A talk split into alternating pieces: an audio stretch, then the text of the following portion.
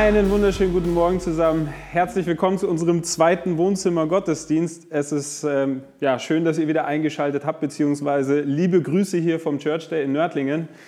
Ähm, ja, ich hoffe, es, es geht euch den Umständen entsprechend gut. Ähm, es ist so, wir beenden die erste, die erste Woche mit ähm, sehr krassen öffentlichen Einschränkungen. Die Kitas sind dicht, die Schule ist dicht. Und wer hätte gedacht, dass, ähm, ja, dass innerhalb weniger Wochen die Situation nicht nur in Deutschland, sondern global gesehen sich so krass verändern kann. Und ganz, ganz viele Menschen haben Angst und stellen sich die Frage, was, was noch so kommt.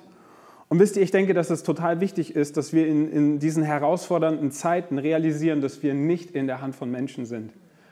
Auch wenn es total wichtig ist, dass die Politiker, dass sie gute und wichtige Entscheidungen treffen, Klammer auf, lasst uns echt für sie beten, lasst uns sie segnen und lasst uns nicht dieser Versuchung erliegen, anzufangen, damit reinzuspringen in diesen Strom der Nörgler und der Meckerer und diejenigen, die sagen, hey, hätte, hätte, Fahrradkette, so hätten wir früher die Grenzen dicht gemacht. Und ihr, im Nachhinein sind wir alle irgendwie immer schlauer, sondern unsere Aufgabe in dieser Zeit ist es, zu beten und die Obrigkeit zu segnen. Amen. So. Und wie gesagt, ich glaube, dass es wichtig ist, dass wir in dieser Zeit realisieren, wir sind in Gottes Hand. Und Gott hat Deutschland in der Hand, er hat Europa in der Hand und er hat tatsächlich den Rest der Welt. So wie das, das bekannte Kinderlied sagt, es hat Recht. Gott hat die ganze Welt in seiner Hand. Und Gott hat sich nicht verändert, er sitzt auf dem Thron, er ist derselbe gestern, heute, bis in Ewigkeit und er hat alle Macht im Himmel und auf Erden. Und momentan ist eine Zeit, in der ganz, ganz viele Menschen mit Furcht zu kämpfen haben Furcht vor Ansteckung, Furcht vor der Zukunft, Furcht vor Lebensmittelknappheit, Hamsterkäufe, leere Regale. Und Menschen fragen sich, hey, was passiert da noch? Was kommt noch? Und wir merken, wir haben bestimmte Dinge nicht in der Hand und das verunsichert uns. Und im Moment leben wir in einer angsterfüllten Gesellschaft. Das war übrigens auch schon vor Corona der Fall, ähm, auch wenn es, wenn es vielleicht bisher nicht so zutage trat. Bücher zum Thema Umgang mit Angst und mit Furcht, die füllen sämtliche Regale von diversen Buchhandlungen. Ich habe gelesen, dass die Techniker Krankenkasse einen Anstieg innerhalb der letzten Jahre von 33 Prozent von verschreibungspflichtigen Antidepressivern ähm, verzeichnet. So Furcht ist lästig, Furcht ist sehr, sehr schädlich und sie beeinflusst uns physisch, mental und auch geistlich. Und was uns als Menschen vereint, ist so diese Suche danach, was beendet meine Furcht? Wie kriege ich, wie kriege ich meine Angst kontrolliert? Wir suchen nach Antworten, wir suchen nach Beruhigung, wir suchen nach Quellen, ähm, die uns Sicherheit schaffen und verschaffen. Und wo die Menschen suchen, ist dabei ganz unterschiedlich. Es gibt Menschen, die suchen es auf ihrem Konto, es gibt Menschen, die suchen Sicherheit durch, durch Beziehungen, Zusatzversicherung, Rentenversicherung, Lebensversicherung und all diese Dinge, die sind definitiv nicht schlecht in der komplexen Welt die die Herausforderungen des 21. Jahrhunderts so mit sich bringt. Allerdings ist es so, dass diese Dinge keine wirkliche Lösung bringen am Ende. Kein Geld, kein Erfolg und keine noch so hohe Stellung innerhalb der Gesellschaft bringt es fertig, ähm, dass sie uns wirklich Frieden garantiert. Aber es gibt eine Hoffnung und es gibt die Möglichkeit, Sieg über Furcht in unserem Leben zu erleben. Und ich möchte mir heute mit euch einen Psalm anschauen, ähm, und ich glaube, dass dieser Autor des Psalms, er war ein Experte im Umgang mit Furcht. Und er wusste garantiert mehr über Furcht als der Rest oder als die meisten von uns. Bereits in jungen Jahren musste er oft um sein Leben fliehen und es gab Zeiten, da jagte eine Bedrohung quasi die nächste. Und die Rede ist von König David. David äh, wurde zu einem Zeitpunkt als König gesalbt, als der alte König Saul, als er noch im Amt war. Und mehr als einmal musste er vor Saul fliehen weil der ihn töten wollte. Und einige Jahre später war es sogar so, dass sein eigener Sohn ihn bedrohte und ihn auch ähm, umbringen wollte, ihn vom Thron stoßen wollte, die Macht an sich selber reißen wollte. Aber trotz all dieser Bedrängnisse lernte David seine Furcht zu überwinden, indem er sein Vertrauen auf Gott setzte. Und Psalm 27 hat insgesamt 14 Verse. Wir werden es jetzt nicht schaffen, die alle anzugucken, aber ich glaube, dass dieser Psalm, er hat so eine große Hauptaussage, die über diesem Psalm drüber steht. Und die ist, fokussier dich auf Gott und deine Furcht wird verschwinden. Fokussier dich auf Gott und deine Furcht, sie wird verschwinden. Wisst ihr, ehrlicherweise ist es so, dass auch in unserem Leben es immer wieder Zeiten geben wird, in denen Furcht an unsere Tür anklopft Und wann immer das passiert, ist es so, dass wir eine Entscheidung treffen müssen. Als Menschen fokussiere ich mich auf das Problem und werde von ihm überrollt und werde plattgewalzt oder richte ich meinen Fokus auf Gott und die Furcht verschwindet. Und vielleicht geht dir bei dieser Aussage schon die Hutschnur hoch innerlich und du denkst dir so, ja, nee, ist klar, ist ja alles schön, ist ja alles gut, ähm, fokussiere dich auf Gott, bla bla, funktioniert nur so selten, oder? Und warum erlebe ich das so wenig? Wisst ihr, ich glaube, ähm, Psalm 27 ist keine weltfremde Theologie ohne Bezug zum wirklichen Leben, sondern David wusste wirklich, wovon er spricht. Hör mal, was er sagt in Vers 2. Da spricht er von Übeltätern, die sich ihm nahen, um sein Fleisch zu fressen. Vers 12 spricht von Feinden und falschen Zeugen, die gegen ihn aufstanden, um Drohungen, aus, um Drohungen auszusprechen. So David kannte reale Bedrohungen, er wurde bedroht von Umständen des Lebens, er wurde immer wieder bedroht von Menschen, die seinen Kopf rollen sehen wollten. Im gleichen Vers beschreibt er sogar an einer Stelle, wie ein komplettes Heer sich gegen ihn lagert. Aber das Coole, das Krasse ist, also wahrscheinlich ist es gut möglich, dass damals ähm, jemand Kopfgeld auf ihn ausgesetzt hat, so frei nach dem Motto, hey, wer David tötet, der wird sofort befördert. Aber hör mal, was er in Vers 3 sagt. Selbst wenn sich ein Herr gegen mich lagert, so fürchtet mein Herz sich dennoch nicht. Wenn sich Krieg gegen mich erhebt, bin ich auch dabei getrost. Ihr Lieben, hier spricht kein Fantast, hier spricht kein Tagträumer, sondern hier spricht jemand, der wusste, wovon er spricht. Er war mit Furcht vertraut, könnte man sagen. Wenn ich sowas lese, dann denke ich mir so, yes, David, hey, ich glaube, an der Stelle kann ich von dir lernen, oder? So lasst uns mal reinschauen in den ersten Vers, Vers 1. Der Herr ist mein Licht und mein Heil. Vor wem sollte ich mich fürchten? Der Herr ist für mein Leben wie eine schützende Burg. Vor wem sollte ich erschrecken? Dieser Psalm 27, er beginnt damit, dass David eine Sache realisiert. Furcht verschwindet, wo ich auf Gott schaue. Wenn ich, wenn ich meine Augen mir, wenn ich mich und meine Augen auf das fokussiere, was Gott bereits getan hat, wer dieser Gott ist, was er schon für mich getan hat, dann wird früher oder später immer dieser Punkt kommen, dass Furcht wieder rausfliegt und dass wir wieder neu diesen Fokus haben, dass unsere Herzen wieder frei sind, dass sie wieder voll Glauben sind, dass wir wieder Dinge hoffen können, die wir vorher wie nicht zu hoffen gewagt haben oder Hoffnung uns wie abhanden gekommen ist. Und Davids Fokus auf Gott erinnerte ihn insgesamt an drei Dinge. Und diese drei Dinge, die waren wie Baldrian. Das beruhigte ihn. Das führte dazu, dass sein Herz wieder glauben konnte, dass sein Herz wieder verankert war in Gott. So das Erste, was er sagt, ist, der Herr ist mein Licht. Nöte und Zeiten von Furcht, das kann man vergleichen in unserem Leben wie mit Dunkelheit. Da kommt was, da kommt Dunkelheit. Das sind Zeiten, in denen wir Wegweisung brauchen, in denen wir Licht brauchen. Ähm, manchmal ist es so, dass ich von diversen längeren Sitzungen spät abends nach Hause komme. Meine Frau Marlina hat sich schon, hat sich schon hingelegt und ähm, schläft schon. Das Schlafzimmer ist demnach stockfinster und ich will sie nicht aufwecken. Und in solchen Zeiten bin ich sehr zögerlich unterwegs. Warum bin ich zögerlich unterwegs? Ich bin zögerlich unterwegs, weil die Erfahrung mich bestimmte Dinge gelehrt hat. Ja? Punktuell kam es nämlich vor, dass, es, dass ich auf Kollision ging.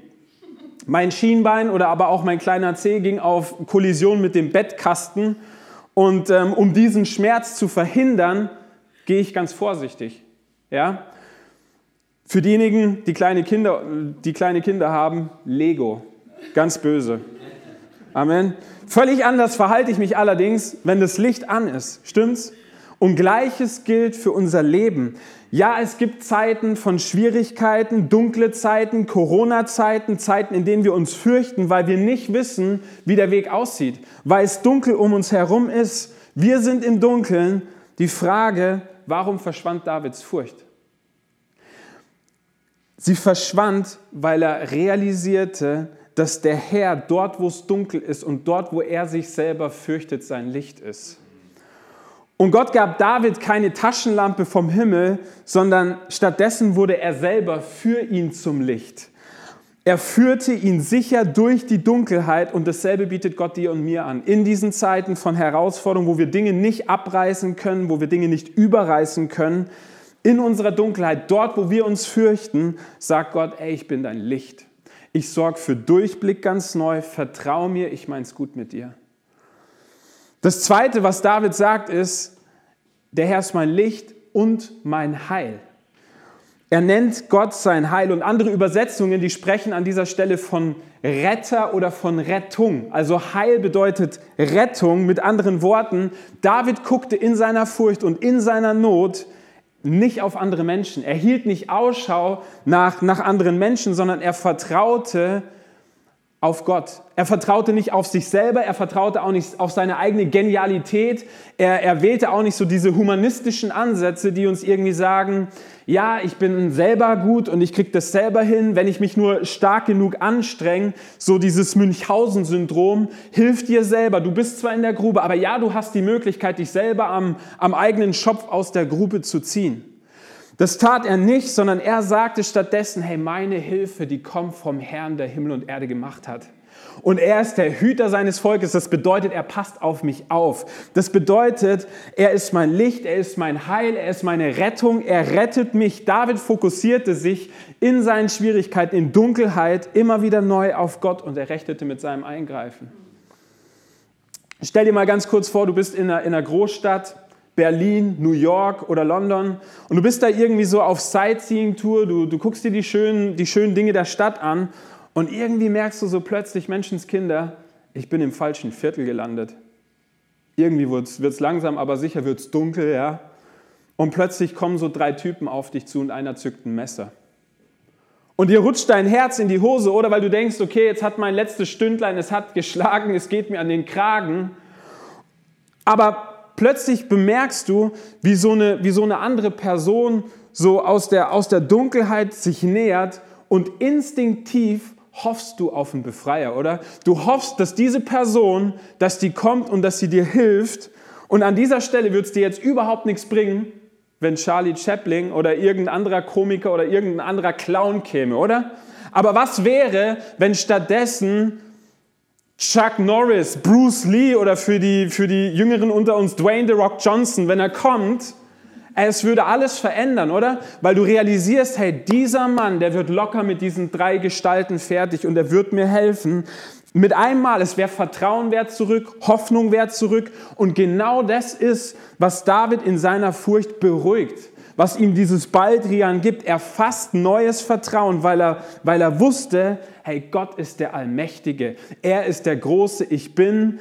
Er ist der Waymaker. Er ist der Miracle Worker. Er ist mein persönliches Light in the Darkness. Er ist mein Retter. Er ist mein Befreier. Er ist mein Licht. Er ist mein Heil. Hey, Gott ist nach wie vor da. Das hat er sich wieder neu vor Augen geführt und das hat sein Herz beruhigt. So, fokussier dich auf Gott und deine Furcht wird verschwinden. Und dann geht er weiter und er sagt, dieser Gott, der für ihn Licht ist, dieser Gott, der für ihn Heil und Rettung ist, er ist auch wie eine schützende Burg. Und wir können ehrlicherweise mit dem Begriff Burg nicht mehr so arg viel anfangen, oder? Burg, ich meine, ähm, wer, wer kennt sich mit Burgen aus? Aber bei uns ist es so, wenn, wenn, wenn uns Freunde oder Verwandte besuchen, die nicht aus der Gegend sind, wir fahren immer sehr gerne nach Rothenburg. Und Rothenburg ist eine wunderschöne Stadt. Und Rothenburg war ursprünglich eine einzige Burg, die auf einer Anhöhe errichtet gewesen ist. Oder ja, nach wie vor errichtet ist. Ähm, und eine Burg ist ein Ort von Sicherheit. Eine Burg ist ein Ort von, von Zuflucht. Ähm, und es ist was anderes wie ein Zelt. Ja? Also eine Burg ist was anderes wie ein Zelt. Für all diejenigen, die mal Zelten gewesen sind, ähm, da ist ein Unterschied. So, sobald der nächste Sturm aufzieht, wird dir der Unterschied sehr klar werden zwischen einer Burg oder zwischen einem Zelt.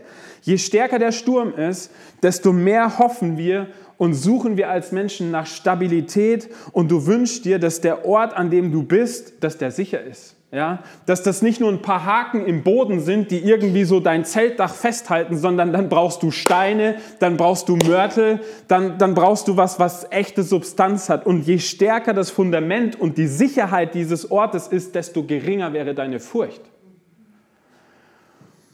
Und David sagt, dass wir Sicherheit und dass wir Frieden haben können. Und der Grund dafür liegt für ihn nicht darin, dass unser Leben keine Probleme mehr hat, dass unser Leben keine Schwierigkeiten mehr hat, sondern David hat für sich eine Sache erkannt. Er sagt, hey, der Grund dafür, dass wir Sicherheit verspüren dürfen, dass wir auch in Stürmen Ruhe haben können, der liegt darin, dass unser Gott eine Burg ist. Dass er das für dich sein will, ganz zentral, ganz real, erfahrbar in deiner Situation und in deinem Umstand. Er ist deine Zuflucht und wo wir statt auf das Problem unseren Blick richten auf Gott, wird Furcht verschwinden.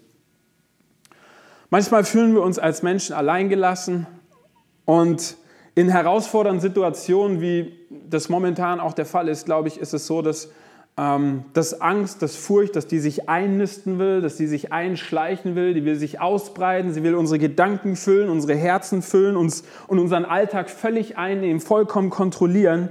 Aber in Wahrheit ist, oder die Wahrheit vielmehr ist, dass Gott selbst in den Zeiten, wo wir ihn nicht sehen, wo wir ihn nicht fühlen, wo wir nichts spüren, dass er nicht weniger präsent ist.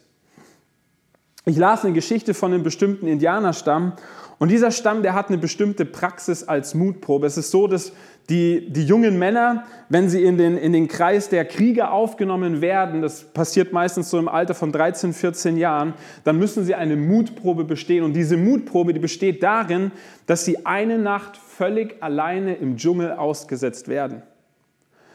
Und ich meine, stell dir das vor, diese, diese Jungs, 13, 14 Jahre alt, die hatten das vorher nie erlebt. Noch nie vorher waren sie alleine ohne ihren Stamm ohne ihre Familie, sondern es ist tatsächlich diese Nacht ist der erste ist die erste Nacht und es ist so, dass den jungen Indianern den wird, werden die Augen verbunden und dann werden sie mehrere Kilometer außerhalb des Dorfes im Dschungel abgesetzt. Und jetzt musst du dir das vorstellen, alle anderen sind weg, der Indianer nimmt seine Augenbinde runter und er ist mitten im Dschungel und er soll hier jetzt alleine Nacht verbringen. Und wann immer, wann immer irgendein Zweig knackt, stellt er sich vor, wie ihn gleich ein Raubtier anspringt. Wann immer er irgendwie ein Tier heulen hört, sieht er vor seinem inneren Auge so einen äh, zähnefletschenden Wolf, der ihn irgendwie gleich anspringt. Wann immer irgendwie der Wind ähm, raschelt in irgendwelchen Blättern, fragt er sich, hey, was, was wartet da Unheilvolles auf mich? Was kommt da gegen mich? Und ohne Zweifel, für jeden Einzelnen von uns wäre so eine Nacht absolut furchtbar. Und ein Junge erlebte jetzt in diesen, er erlebte Folgendes. Nach einer Nacht, die endlos wirkte, dämmerte der nächste Tag. Und er, er begann irgendwie so ähm, die, die Pflanzen zu sehen, er begann bestimmte Bäume zu sehen und er sah plötzlich so wie so einen Weg und realisierte plötzlich, dass neben diesem Weg ein, ein Mann stand. Und dieser Mann, er hatte Pfeil und Bogen in der Hand und als er, er, er dachte zuerst, hey, das, das kann nicht sein. Ich, er traute seinen Augen nicht und realisierte dann am Ende, dass es sein Vater war. Und sein Vater war die ganze Nacht da. Und er, sein Vater war die ganze Nacht in seiner Nähe. Er hatte ihn nicht verlassen. Und wisst ihr, das ist, glaube ich, genau das, wie Gott diese Situation sieht und womit er dich ermutigen möchte. Du weißt die Zukunft nicht, du weißt nicht, was kommt, aber hey, ich bin da. Ich bin dein Vater, ich bin für dich.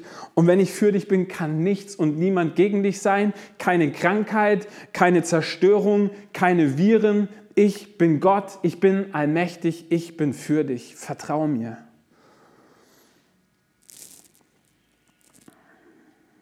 Die Verse 2 und 3, da heißt es, wenn boshafte Menschen über mich herfallen um mich mit Haut und Haaren zu verschlingen, meine Gegner und Feinde, dann sind sie es, die stürzen und fallen. Selbst wenn mich ein Heer von Feinden umringelt, um, umlagert, mein Herz ist nicht von Furcht erfüllt und wenn Krieg gegen mich ausbricht, bleibe ich dennoch zuversichtlich. Ich finde es spannend und interessant zu sehen, dass David trotz Gottes Hilfe immer noch mit schwierigen Zeiten rechnet. Ja? Er sagt, wenn boshafte Menschen und wenn meine Gegner und Feinde kommen, also der Gebrauch des Wortes wenn an dieser Stelle verdeutlicht, dass er mit schweren Zeiten rechnete. Ja? Gott verspricht uns die Freiheit von einem schweren Herzen, allerdings verspricht er uns nicht die Freiheit von schweren Zeiten. Ja? Aber Davids Zuversicht re resultierte nicht aus der Abwesenheit von Schwierigkeiten, sondern aus der Anwesenheit Gottes. Nochmal, sein, seine Zuversicht war ein Resultat dessen, nicht, dass er keine Schwierigkeiten mehr hatte, sondern dass er Gott hatte, der, der bei ihm war, die Anwesenheit Gottes. Und David macht weiter und sagt, selbst wenn mich ein Heer von Feinden umlagert, mein Herz ist nicht von Furcht erfüllt. Selbst dann, selbst dann, wenn das passiert, mein Herz ist nicht von Furcht erfüllt. Dieser Vers, ihr Lieben, erinnert uns daran, dass Gott uns in oder dass wir in Gott in jeder Zeit Frieden haben können, egal was sich gegen dich erhebt, egal was über dich hereinbricht, unabhängig davon, wie schwierig das sein mag. Schauen wir uns noch die Verse 4 bis 6 an, da habe ich noch was Spannendes entdeckt. Eines aber habe ich vom Herrn erbeten, heißt es da in Vers 4, das ist mein tiefster Wunsch, alle Tage meines Lebens im Haus des Herrn zu wohnen, um die Freundlichkeit des Herrn zu sehen und über ihn nachzudenken, dort in seinem Heiligtum. Denn er wird mich am Tag des Unglücks in seinem Zelt bergen, mir dort in der Verborgenheit seinen Schutz gewähren und mich auf einen hohen Felsen in Sicherheit bringen. Erhobenen Hauptes werde ich auf meine Feinde rings um mich herabsehen und ich will dort in seinem Heiligtum mit lautem Jubel meine Dankopfer bringen. Ich will den Herrn preisen mit Musik und Gesang. Diese Verse 5 und 6, die werden bewusst oder unbewusst oft aus dem Zusammenhang herausgerissen und sie sprechen von Schutz, sie sprechen von Sicherheit, sie sprechen von einem hohen Felsen, von, von Musik, von Jubel, von Dankbarkeit und die Frage ist, was ist der Schlüssel? Und ich glaube, Vers 4 ist der Schlüssel. Die Frage ist, was ist die Botschaft von Vers 4? In Vers 4, da sagt, da sagt David von sich, hey Gott, ähm, oder da, da wird klar, dass Gott Davids allergrößter Schatz war. Er war das, wonach er sich ausstreckte. David sagt, eines habe ich vom Herrn erbeten. Sein erster und sein tiefster Wunsch war es, alle Tage in, in, in seines Lebens in Gottes Haus zu, zu vollbringen, äh, zu, zu leben, zu sein. Und das ist eine Metapher für die Gegenwart Gottes. Ja? Zur Zeit, als David lebte, war es, war es so, dass die landläufig die, die Menschen ein bis zweimal im Jahr in den Tempel gingen. Du könntest sagen, quasi an Ostern und an Weihnachten. Und, und David sagt dadurch, ich will den Tempel nicht nur sporadisch besuchen, sondern ich will ein Mensch sein, der kontinuierlich 24 Stunden, sieben Tage die Woche in der Gegenwart Gottes lebt. Dort will ich mein, mein Zelt aufschlagen. Dort campiere ich. Bei Gott berge ich mich. Er sagt, alle Tage meines Lebens. Sein Leben war ein beständiger Fokus auf Gott und deshalb kannte er Gott. Durch diese intime Beziehung kannte er Gott und über dieses Kennen Gottes bekam er die Ruhe und diese Sicherheit in jeder Situation. So David dachte nicht nur an Gott sonntags oder mittwochs oder er dachte auch nicht nur an Gott, wenn er in Schwierigkeiten war, sondern David war ein Mensch, der seinen Fokus beständig auf Gott richtete. Und vielleicht bist du jetzt heute hier oder du, du hörst dir das so an, so am Livestream und, und du sagst dir, das würde ich auch gern. Ja, da arbeite ich dran. Hey, ich würde das gerne als Mensch ähnlich wie David so hinbringen und, und meinen Fokus beständig auf Gott richten. Aber am Ende hilft mir so eine Wenn-Dann-Botschaft nicht wirklich. Das ist nicht wirklich ermutigend, oder? Weil ehrlicherweise, wenn wir uns angucken, oftmals gelingt uns das nicht, oder? Oftmals kommt dann der Alltag und die Sorgen und es bricht, bricht auf uns rein und wir merken so, Moment mal, ich krieg's nicht hin. Aber was ist denn, wenn ich es nicht hinbringe? Ja? Was ist denn dann nach dem Motto, wenn du mit Gott lebst und wenn du kontinuierlich auf ihn blickst, dann wirst du Gott erleben, wie David ihn erlebt hat. Ja, aber wenn nicht, was ist denn dann? Und ich würde gerne versuchen, diese, diese Frage, diese wichtige Frage ähm, am Ende dieser Predigt zu beantworten mit einigen Versen aus Johannes, aus dem Johannesevangelium, Johannes Kapitel 20, Vers 19. Und dort heißt es, es war am Abend jenes ersten, es war am, es war am Abend jenes ersten Tages der neuen Woche. Die Jünger hatten solche Angst vor den Juden, Klammer auf Corona, Klammer zu, dass sie die Türen des Raumes, in dem sie beisammen waren, verschlossen hielten. Mit einem Mal kam Jesus, trat in ihre Mitte und sagte, ihr Kleingläubigen, ey, ich bin so enttäuscht von euch. Ja, ich habe dreieinhalb Jahre, habe ich mein Leben in euch hinein investiert, ja? Und jetzt sitzt ihr hier und verschließt eure Tür, ja? hey, ich habe euch einen Auftrag gegeben, geht hin in alle Welt, mache zu Jüngern alle Völker und ihr verkriecht euch hier, hopp, hopp, auf, auf, jetzt ähm, Butter bei die Fische, lasst uns Gas geben, ja? Nee, sagt er nicht. Zumindest nicht an dieser Stelle, sondern er, war, er sagt was anderes. Stattdessen grüßt er sie mit den Worten, Friede sei mit euch. Und dann zeigt er ihnen seine Hände und er zeigt ihnen seine Seite und dann lesen wir, als die Jünger das sahen, wurden sie froh. Hey, weißt du, dort, wo du es nicht schaffst, ja, dort, wo du am Zweifeln bist, da kommt Jesus nicht als derjenige, der dir in den Hintern tritt, der dir irgendwie eine To-Do-Liste gibt und der sagt, jetzt komm, ähm, sondern er begegnet dir und er kommt dahin, wo du bist. Er will wieder neu deine Mitte sein, er will wieder neu dein Zentrum sein und es ist für ihn nicht wichtig, ob du dich fürchtest oder ob du dich nicht fürchtest. Für ihn ist es nicht ähm, ein Wenn-Dann, so wenn du das alles tust, dann tue ich das, sondern unabhängig davon kommt er dorthin, wo du bist.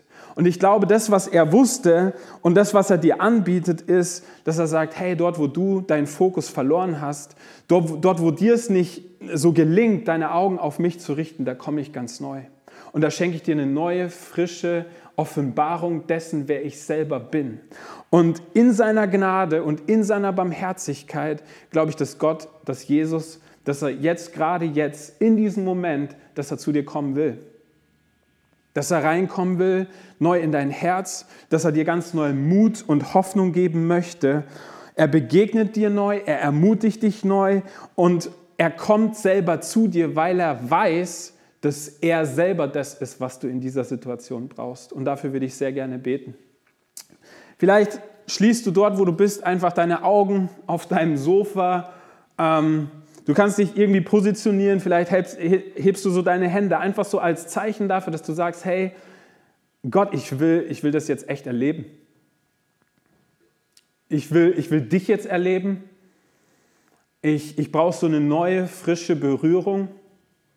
Und Vater im Himmel, ich danke dir, dass du treu bist. Ich danke dir, dass dein Wort voller Verheißung ist. Und ich danke dir, dass du gerade jetzt, dass du kommst mit Strömen der Ermutigung.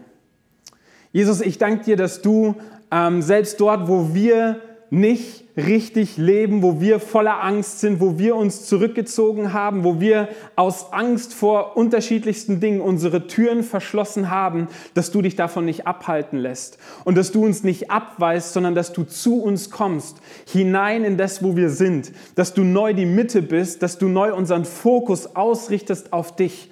Und ich danke dir, Herr, dass wir heute Morgen ganz neu dafür beten dürfen und dass ich jeden Einzelnen, der, der am, am dieses Video sich ansieht, segnen darf, gerade jetzt mit einer frischen Berührung deiner selbst, mit dir, mit deiner Person, mit der Realität des Himmels. Und wir beten, dass der Himmel auf die Erde kommt, dass dein Reich sich Bahn bricht und dass du mit deinem Frieden unsere Herzen flutest, dass du neu unsere Gedanken ausrichtest auf dich und dann ist dort Hoffnung, dann ist dort der Friede Gottes und ich bete, dass dieser Friede ganz neu unsere Herzen ergreift heute Morgen. Und während wir hier so beten, ähm, möchte, ich, möchte ich einfach noch ganz kurz erklären, was, was Jesus Christus, was er getan hat.